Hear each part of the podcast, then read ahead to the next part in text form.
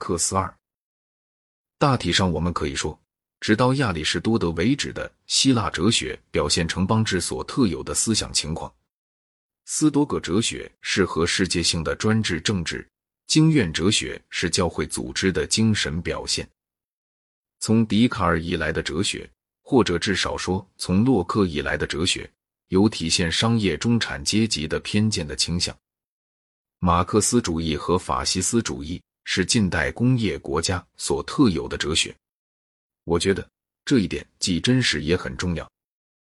不过，我认为马克思有两点是错误的：第一，必须加以考虑的社会情况有经济一面，同样也有政治一面，这些情况同权力有关，而财富只是权力的一个形式；第二，问题只要一成为细节上的和专门性的。社会因果关系大多不再适用。这两点反对意见中，头一点，我在我写的《权力》一书中已经讲过了，所以我不准备再谈。第二点和哲学史有比较密切的关系，我打算就它的范围举一些实例。先拿共相问题来说，讨论这个问题的最初是柏拉图，然后有亚里士多德，有经验哲学家，有英国经验主义者，还有最近代的逻辑学家。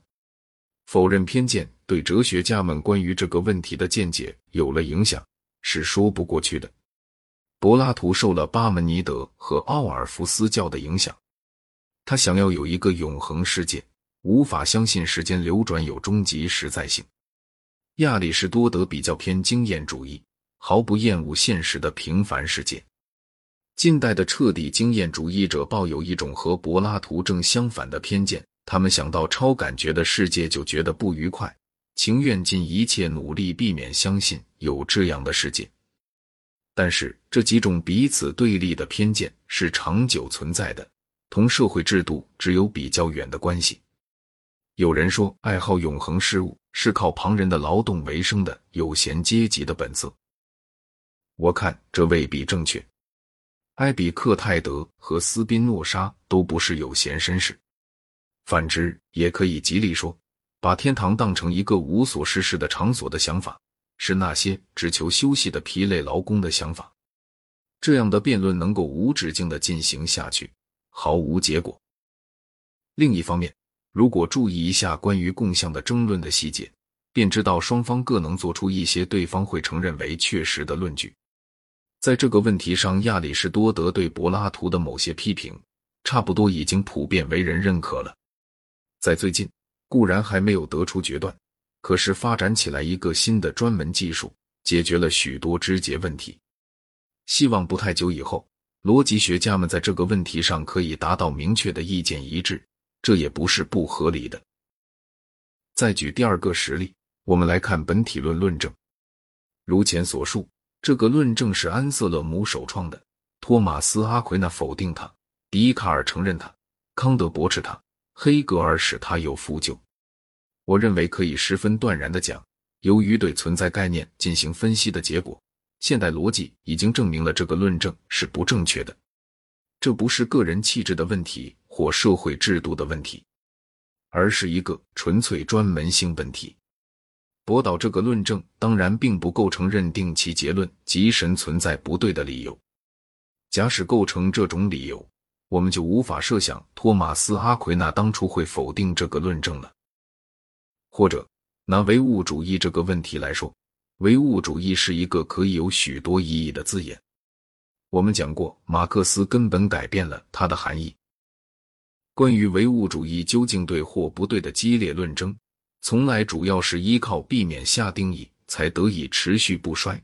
这个名词一下出定义，我们就会知道，按照一些可能下的定义。唯物主义之不对是可以证明的，按照某些别的定义，便可能是对的。固然没有确切理由这样认为，而在按照另外一些定义，存在着若干支持他的理由，只不过这些理由并不确凿有力。这一切又是随专门性考虑而定，跟社会制度没有丝毫关系。事情的真相其实颇简单，大家习惯上所说的哲学。是由两种极不同的要素组成的。一方面有一些科学性的或逻辑性的问题，这些问题能够用一般人意见一致的方法处理。另一方面，又有一些为很多人热烈感兴趣，而在哪一方面都没有确实证据的问题。后一类问题中有一些是不可能超然对待的实际问题。在起了战争时，我必须支持本国，否则必定和朋友们及官方都发生痛苦的纠纷。向来有许多时期，在支持公认的宗教和反对公认的宗教之间是没有中间路线的。为了某种理由，我们全感到在纯粹理性不过问的许多问题上，不可能维持怀疑的超然态度。按“哲学”一词的极其通的意义讲，一套哲学即这种超乎理性以外的诸决断的一个有机总体。就这个意义的哲学来说，马克思的主张才算基本上正确。但是，甚至按这个意义讲，一套哲学也不单是由经济性的原因决定的，而且是由其他社会原因决定的，特别是战争在历史因果关系上参与作用。而战争中的胜利，并不总归于经济资源最丰富的一方。马克思把他的历史哲学纳入了黑格尔辩证法所提出的模子，但事实上只有一个三元组是他关心的：封建主义以地主为代表，资本主义以工业雇主为代表，社会主义以雇佣劳动者为代表。黑格尔把民族看作是传递辩证的运动的媒介，马克思将民族换成了阶级。他一贯否认他选择社会主义或采取雇佣劳动者的立场有任何道德上或人道主义上的理由。他断言，并不是说雇佣劳动者的立场从道德上讲比较好，而是说这个立场是辩证法在其彻底决定论的运动中所采取的立场。他本来满可以讲，他并没有倡导社会主义，只是预言了社会主义。不过这样讲不算完全正确。毫无疑问，他相信一切辩证的运动在某种非个人的意义上都是进步，而且他必定认为社会主义一旦建成，会比以往的封建主义或资本主义给人类带来更多的幸福。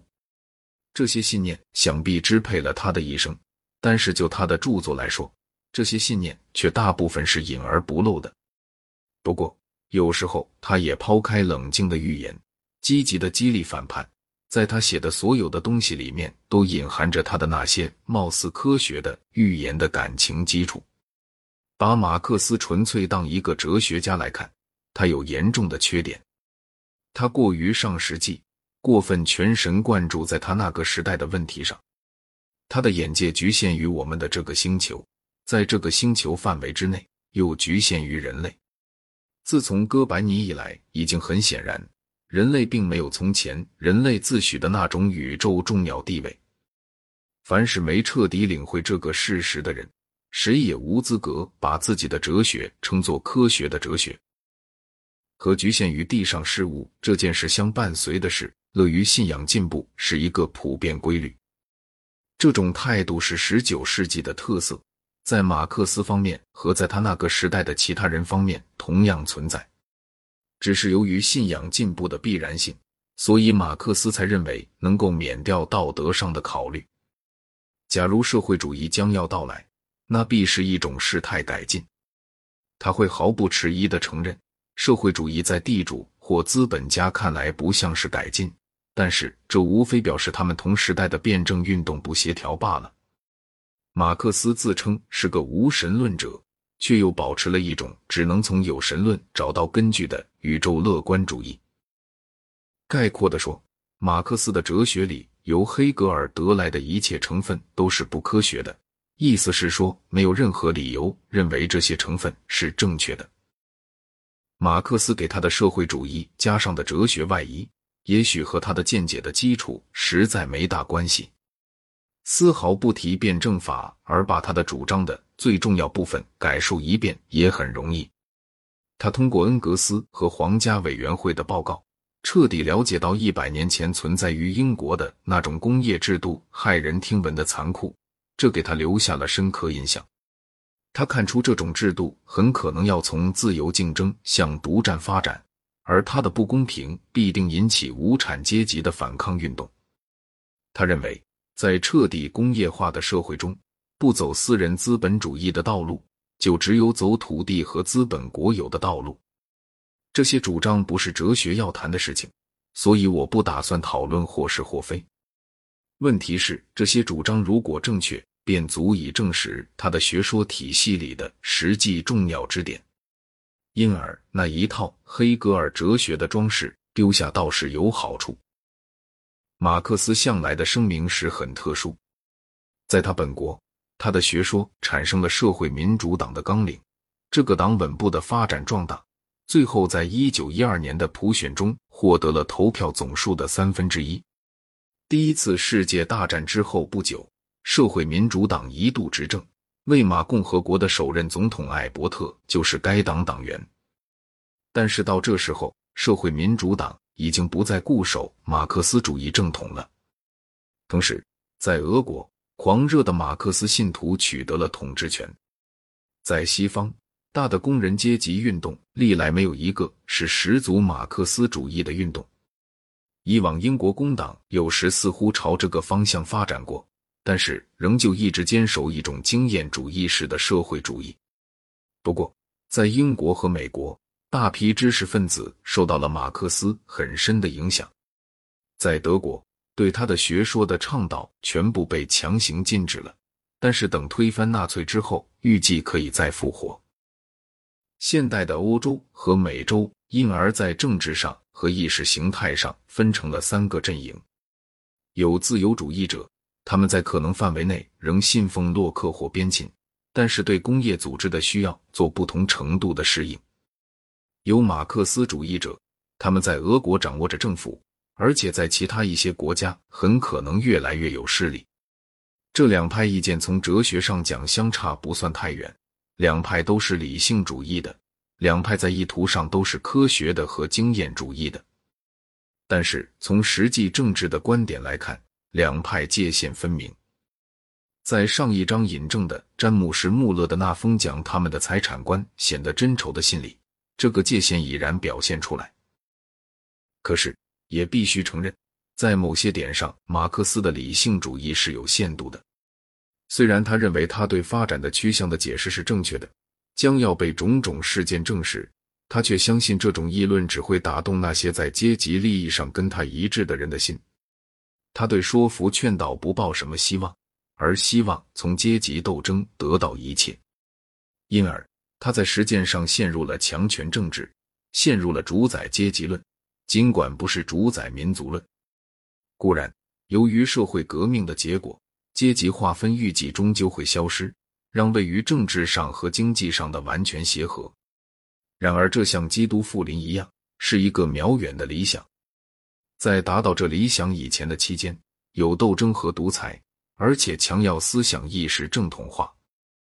在政治上，以纳粹党和法西斯党为代表的第三派现代见解，从哲学上讲，同其他两派的差异比那两派彼此的差异深得多。这派是反理性的、反科学的，他的哲学祖先是卢梭、费希特和尼采。这一派强调意志。特别是强调权力意志，认为权力意志主要集中在某些民族和个人身上，那些民族和个人因此便有统治的权利。直到卢梭时代为止，哲学界是有某种统一的。这种统一暂时消失了，但也许不会长久消失。从理性主义上重新战胜人心，能够使这种统一恢复，但是用其他任何方法都无济于事。因为对支配权的要求只会酿成纷争。